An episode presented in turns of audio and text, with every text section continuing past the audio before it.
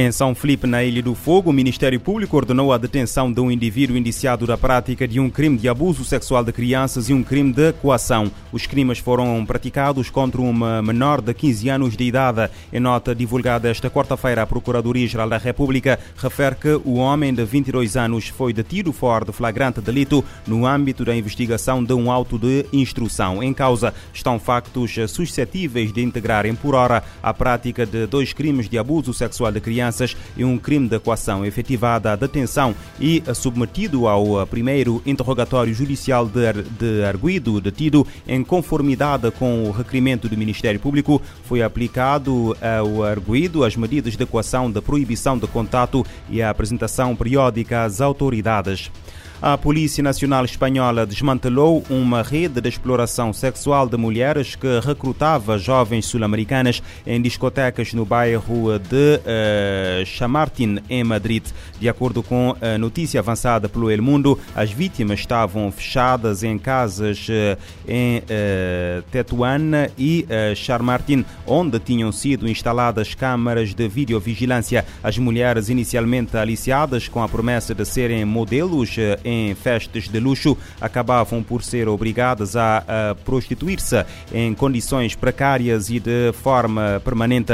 Todas as mulheres eram uh, forçadas a trabalhar como prostitutas durante 24 horas por dia, sob o controle permanente das suas entradas e saídas e vigiadas por câmaras nas diferentes salas do edifício. De acordo com a mesma fonte, os membros da organização criminosa, sob uma rigorosa divisão de tarefas, planeavam os serviços a executar pelas suas suas vítimas, estabelecendo preços e horários com os clientes. A investigação teve início em novembro, depois de as autoridades terem tido conhecimento de que uma menor estava uh, detida uh, numa casa uh, na capital. Durante as operações foram ainda apreendidos uma grande variedade de substâncias estupefacientes, medicamentos, ferramentas, dois veículos e quase 30 mil euros em dinheiro. Entre os detidos encontrava-se um casal venezuelano que eh, era gerente da rede e que mais tarde veio a revelar-se que usufruía de um elevado nível de vida, justificando os seus rendimentos através de uma empresa fictícia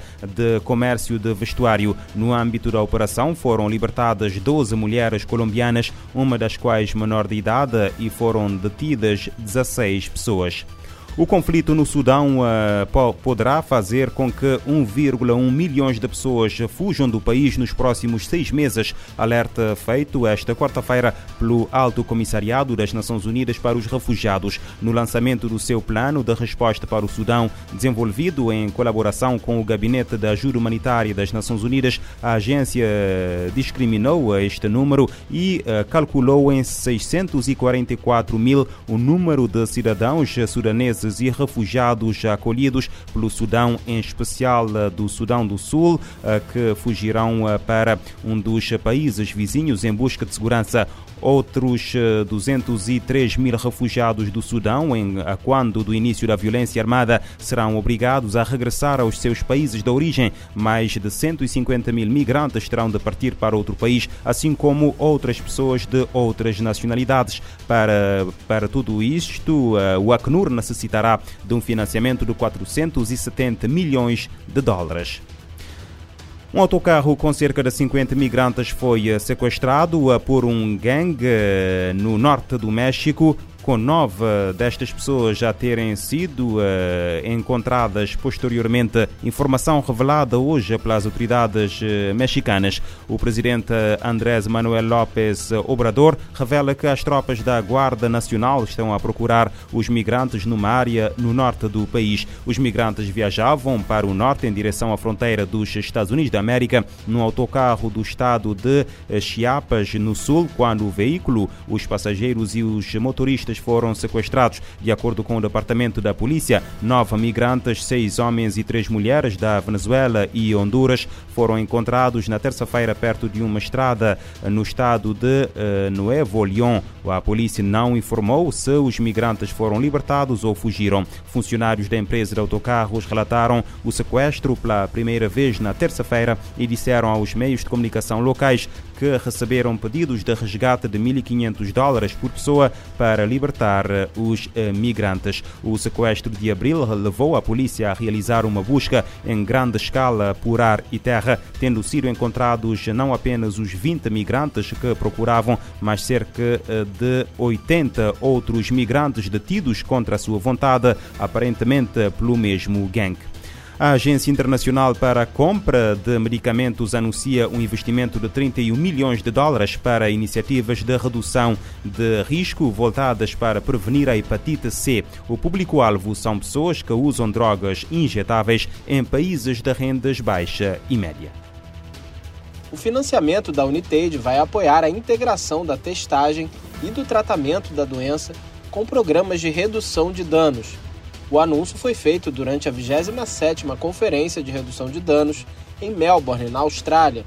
Além disso, o recurso será usado para testar dois produtos de prevenção: seringas de baixo volume morto e formulações de buprenorfina de liberação lenta. O medicamento é usado para tratar a dependência a opioides. A hepatite C é uma doença transmitida pelo sangue. Se não tratada, pode causar sérios danos no fígado e até mesmo câncer. Avanços recentes resultaram em tratamentos altamente eficazes, disponíveis na maioria dos países de baixa e média rendas, onde vivem 80% das pessoas com a doença. Segundo a Unitaid, grupos marginalizados são afetados de forma desproporcional. 4 em cada 10 pessoas que injetam drogas têm infecção ativa por hepatite C. No caso de pessoas privadas de liberdade, a taxa é de 1 em cada 4 indivíduos. Essas populações não têm acesso a cuidados adequados.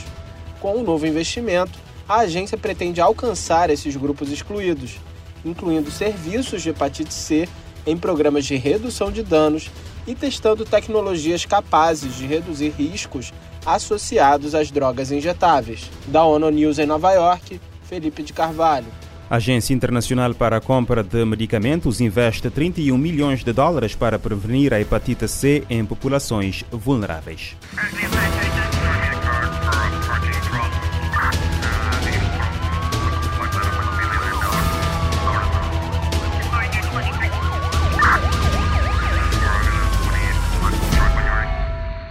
Este programa está disponível em formato podcast no Spotify e em radiomorabeza.cv.